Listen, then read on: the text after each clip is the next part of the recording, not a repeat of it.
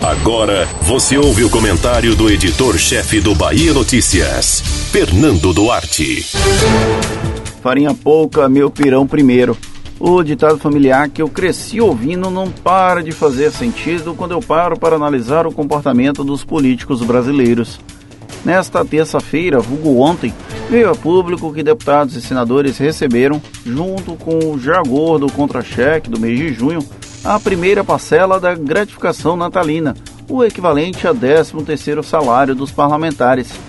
É a cota de sacrifício que eles fazem, não é mesmo?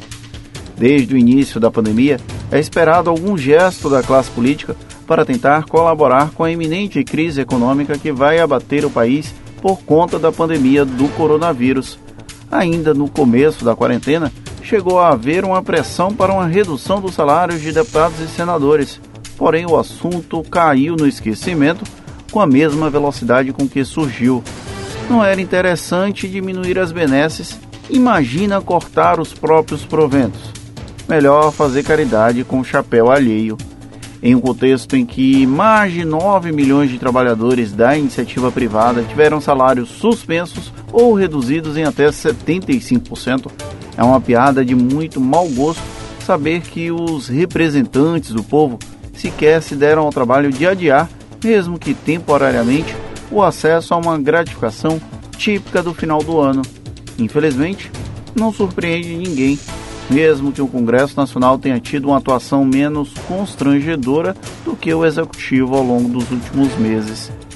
Antes que os defensores de deputados e senadores ressaltem que é uma tradição o pagamento antecipado de metade da gratificação natalina no meio do ano, pergunte a um trabalhador que teve a renda reduzida por conta da Covid-19 se ele concorda, ou se os milhares de brasileiros que perderam a renda e estão no vácuo da ausência do Estado por não terem conseguido acesso ao auxílio emergencial concordam com esse direito.